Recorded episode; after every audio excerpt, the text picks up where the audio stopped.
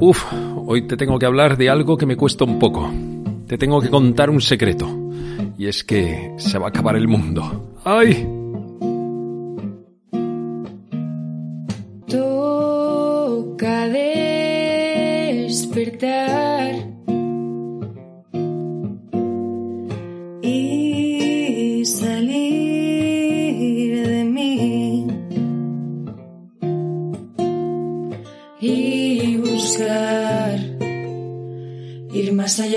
Buenos días, yo soy el Padre Joaquín y esto es Al Lío, un podcast para gente despierta que quiere crecer en el que te hablo de temas de fe, espiritualidad y estilo de vida.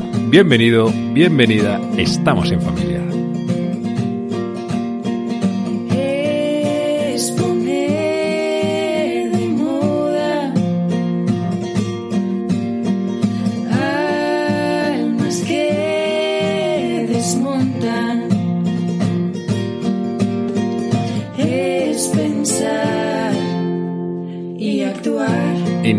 Sucesos parroquiales te quiero contar dos cosas que han pasado este fin de semana en mi parroquia. La primera es que tuvimos el retiro de puesta a punto. Qué maravilla de mañana, qué gozada. Y además es que vino Javi Portela y Nico a tocar eh, la guitarra, acompañarnos y tal. A Javi Portela, bueno, a los dos los tienes en Instagram. El Instagram de Nico no me acuerdo, pero Javi Portela es mm, Portela Música, me parece, con el arroba. Bueno, una maravilla de chavales. Qué unción, qué bien, qué... Pues están ahí, pero no están solo cantando, están orando. Y la otra de las cosas es que hemos tenido nuestra primera convivencia de Life Team en San Clemente Romano. Life Team es el programa que tenemos para adolescentes y es una auténtica bomba. Es súper integrador, es, no es una catequesis al uso.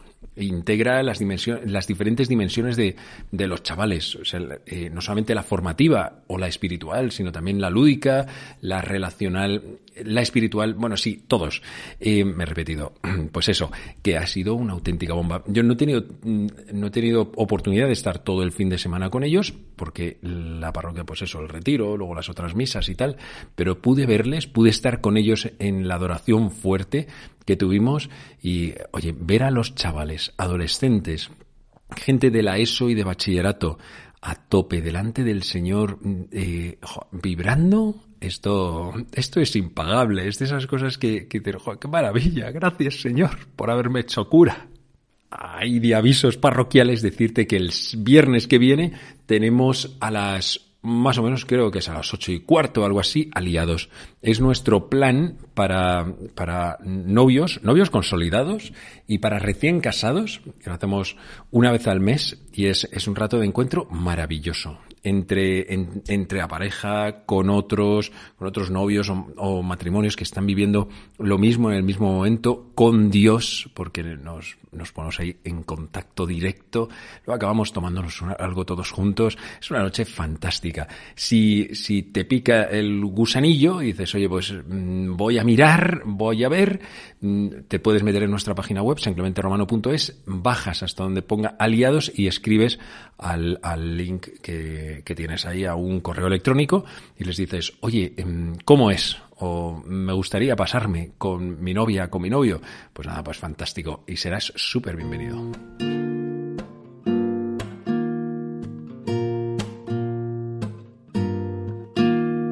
Bueno, vamos a ver, te voy a introducir al tema de hoy a bocajarro, o sea, directamente, sin más dilación. Y te voy a hablar efectivamente del final de los tiempos. Del final de este tiempo que nosotros mmm, conocemos, ¿no? Sabemos que tanto tú o yo, pues tenemos el tiempo contado, por lo menos este momento, este momento vital. Y, y, y, bueno, pero no solamente nosotros, o sea, no solo tú y yo nos vamos a morir, sino este mundo, tal y como lo hemos conocido, también morirá y también será transformado. Un cielo nuevo y una tierra nueva, dice el libro del Apocalipsis. Jesús avisa en numerosas ocasiones en sus discursos que, bueno pues que llegaría un día en el que todo sería transformado, que vendría el juicio final, que él volvería y esta promesa ha sostenido a la Iglesia desde el principio. La venida definitiva de Cristo en gloria, muy distinta a la que hizo cuando vino hace dos mil años, los que fuesen, en debilidad, en pobreza, en humanidad muy distinta a esa en la que él viene mm, continuamente a tu vida, a mi vida, aparece en la Eucaristía, en los sacramentos, ¿no? No, pues esta, esta será una venida definitiva.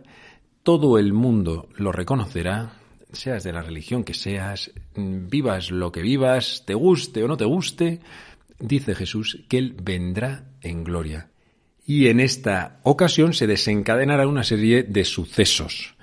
Eh, todo, todo lo malo, todo lo enemigo de Dios, la muerte, el pecado, el diablo y todos los suyos, todos los amigos de, de toda esta gentecilla, todo será sometido. Vendrá el juicio final y la resurrección de los muertos, unos para la vida y otros para la muerte dice Jesús. Todo esto no me lo estoy inventando, sino que lo dijo Jesús y por eso te lo cuento, no porque me parezca ni bien ni mal. Bueno, si me lo dice Jesús, en principio lo apruebo. Y es, es, hacia donde nosotros estamos caminando. Cuando Jesús nos habla de esto, y además habla de otra serie de situaciones que ocurrirían antes, todo muy escatológico, no lo hace para meter miedo. Cuando Dios advierte no es para meter miedo, sino precisamente para ayudar. Es como si tú eres un padre de familia y adviertes a tu hijo que puede haber un peligro si hace una determinada cosa. No lo hace para meterte miedo, aunque te pueda meter miedo, sino para que estés atento, no vaya a ser que te ocurra. Por eso Jesús tiene numerosos momentos o discursos en los que advierte que hay que estar preparado, que tenemos que estar no solamente advertidos, sino con el corazón mm, pues preparado, ¿no? De hecho, esta misma mañana pensaba, ¿y qué, pasaría si, si, Dios nos llamase pues hoy mismo? O, te dijese, oye, que, que mañana te mueres. Perdona que te lo diga tan así, ¿vale? Pero, eh, es que nos podría pasar. O sea, eh, todos hemos conocido alguna situación complicada. ¿Por qué bueno, sí, que ¿por qué no nos iba a pasar a nosotros? Pues eso. pues entonces, si, si a ti te dijesen, oye, que mañana te mueres, ¿qué harías?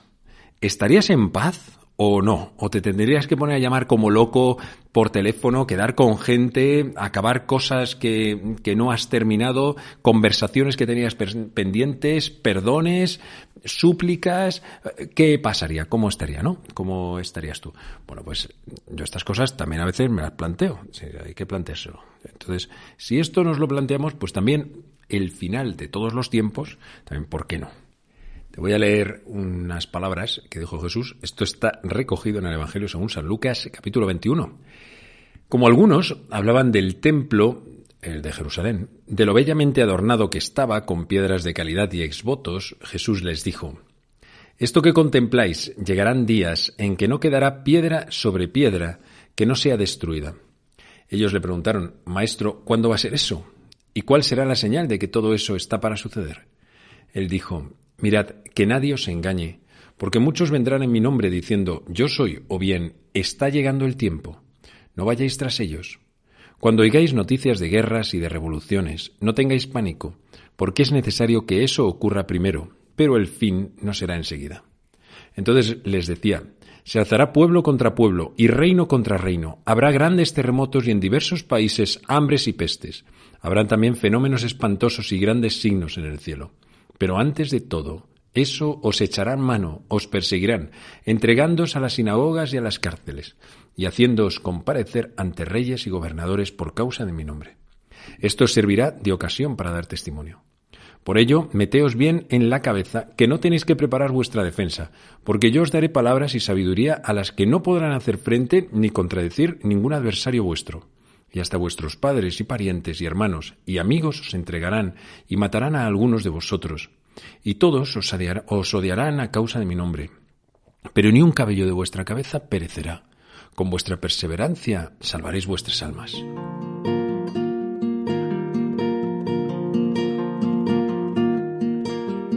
Buah, chaval. Eh, o sea, es de esas cosas que en realidad no solemos tener muy asumida dentro de nuestra vida cristiana el final es, pero vamos, como muy elocuente, ¿no? Padres y parientes hermanos, amigos os entregarán y matarán a algunos de vosotros. O sea, bueno, pues que son realidades, ¿no? Cuando yo era, cuando yo era chaval, lo normal era que los padres llevasen a misa a los hijos. Ahora se da un fenómeno curioso. es que está ocurriendo al revés. Hay muchos hijos que empiezan a llevar a sus padres a misa, pero hay otros que no tienen esa suerte, que no pueden llegar hasta sus padres y que de hecho en sus familias dicen, pero ¿qué le está pasando a este?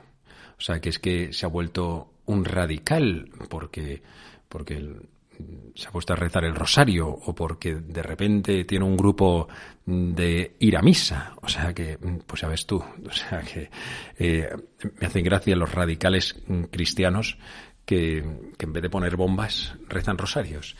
Eh, bueno, en fin, pues, pues es que Jesús eh, en realidad es bastante claro. No siempre viene a traer paz. Y lo que nos está diciendo es que al final de los tiempos, eh, eso ya como que lo estaba anunciando el final de Jerusalén, pues el final de los tiempos nos traería a todos complicaciones. seguirle no es eso que a veces decimos, no es que yo tengo fe porque así me van mejor las cosas o porque de esa manera vivo más en paz y tal. Pues pues es que esto va de amor, ¿sabes? Y, el amor muchas veces eh, tiene implicaciones. Y si a Jesús no le quisieron, tarde o temprano, eh, si nosotros somos amigos suyos y queremos vivir muy cerca de Él, pues nos va a pasar lo mismo, porque a nosotros tampoco nos van a querer. Él dijo, si, si esto no es más el discípulo que su maestro, ni el siervo que su señor. Si conmigo hacen esto, pues con vosotros harán cosas parecidas, ¿no? O sea que no nos tiene que extrañar que también por el hecho de querer ser cristianos no encajemos y, y estemos un poco como fuera de lugar o incluso que haya una cierta persecución en tu en tu trabajo, en tu clase en la uni o en el instituto donde, o donde estés, ¿no? Que a veces no solamente sientas que no te comprenden, sino algo peor todavía. O sea, que a lo mejor te ponen la zancadilla solamente por el hecho de ser cristiano, ¿no? Esta es la dimensión martirial que forma parte de nuestra fe, o sea, que es la de la persecución y la de saber sonreír en medio de estas situaciones pues sí, y ¿por qué no? Pues darle también gracias a Dios, porque, porque en la medida en que vivimos estas cosas, nos estamos uniendo a Jesús. si Él lo hizo, pues, pues bueno, pues ahí está, ¿no? Creo que de alguna manera hemos llegado a pensar en algunos momentos que nuestra fe tiene que ser una fe del bienestar. Entonces, las cosas nos van mal y nos enfadamos con Dios y, pataleamos y nos cabreamos y, oye, es que yo no entiendo, no entiendo cómo puede ser que, nos que me pase a mí esto, pero si yo estoy cerca de Dios, o sea, como en el fondo yo estoy cumpliendo mi, mi parte del contrato, ¿tú por qué no haces la tuya? ¿Por qué no cumples tú la tuya, no? Efectivamente. Y Jesús, ¿qué va, qué va? O sea, es que se aleja de todo eso, pero muchísimo. Él no prometió ningún bienestar. Dijo que no se separaría de nosotros, que no habría un momento de dificultad en nuestra vida en la que Él no estuviese presente.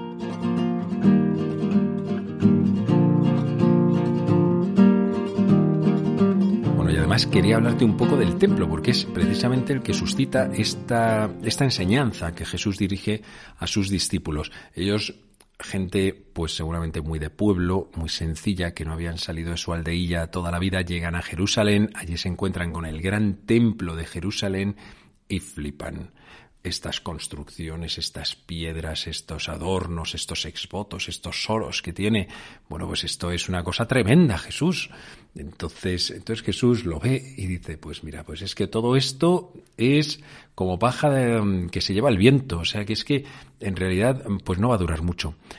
Esto es en torno al año 30. Bueno, pues 40 años después viene el ejército griego de Tito y demolió todo el templo de Jerusalén y hasta el día de hoy no ha habido templo. Esto es una movida, porque Jesús anunció que se, que, o sea, mm, profetizó, pronosticó, llámalo como quieras, anunció que iba a ser destruido el templo. Y luego dijo también que veis este templo, bueno, pues en tres días, no, eh, eh, lo van a destruir y en tres días resucitará. Dice el Evangelio según San Juan, es que estaba hablando del templo de su cuerpo. Eso es, eso es. Aquellos hombres, los judíos y también los, los, discípulos de Jesús en ese momento, habían puesto todas sus esperanzas en algo que podía parecer muy sólido, muy eterno, muy espiritual, porque todos los judíos tenían la convicción de que Dios habitaba en el templo de Jerusalén, hasta el punto en el que hubo una crisis tremenda. Cuando, cuando vieron que se venía abajo el templo, pensaron, algunos pensaron que se acababa el mundo, que, que toda la creación, todo el orbe pivotaba sobre el lugar donde estaba puesto el templo de Jerusalén y que si es el templo caía, caía el mundo. Pues pues bueno, creo que es evidente que no pasó demasiada cosa. Se cayó el templo de Jerusalén con todo lo fantástico que era y nosotros, pues aquí seguimos. Dos mil años después, el mundo sigue en pie, ¿no? Y lo mismo pasó cuando se vino abajo Roma y los grandes imperios de toda la historia. Al tercer día resucitaré. Lo resucitará el que ese templo. Es que Jesús es el verdadero templo. Los primeros cristianos lo tenían súper claro. Ellos Mm, los primeros primerísimos, como eran judíos, se reunían en las sinagogas, que era una especie como de filiales. No eran como el templo, por supuesto, ¿no? Ni tampoco es equiparable a nuestras iglesias, porque lo mismo está Dios en la capilla de mi parroquia que en el Vaticano. no por ser el Vaticano está más Dios que aquí, ¿no? Para ellos, en el templo de Jerusalén estaba Dios y luego las sinagogas, esa especie de filiales, eran lugares de la palabra, entonces, como si hubiese allí antiguos, testamentos, antiguos testamentos que se hablaban, se comentaban y tal, lugares de reunión espiritual. Y, entonces los, los, primeros cristianos, como eran todos judíos, iban para allá, pero claro, luego empezaron a venir otros que venían de otras religiones, y entonces ya no se reunían allí, empezaron a reunirse en cementerios, eh, por eso en las catacumbas, para honrar también mm, el cuerpo de los mártires que habían sido allí enterrados, en los campos, o en casas. Había gente que a lo mejor tenía una casa más grande y entonces empezaban a reunirse el domingo a primera hora de la mañana antes de ir a trabajar, porque claro, no existía ni fin de semana ni gaitas. a lo mejor los judíos el sábado no trabajaban, pero en Roma no había fin de semana, olvídate. Y el domingo eh, tampoco era un día especial, era, era, era un día de labor, y era además el primer día de la semana. Bueno, pues se reunían los cristianos a primerísima hora. Luego, ya con la paz, cuando el imperio romano asume el cristianismo, eh, por allá por el siglo IV, entonces ya empiezan a, a edificarse iglesias, templos, y entonces los cristianos empiezan a reunirse ahí, ¿no?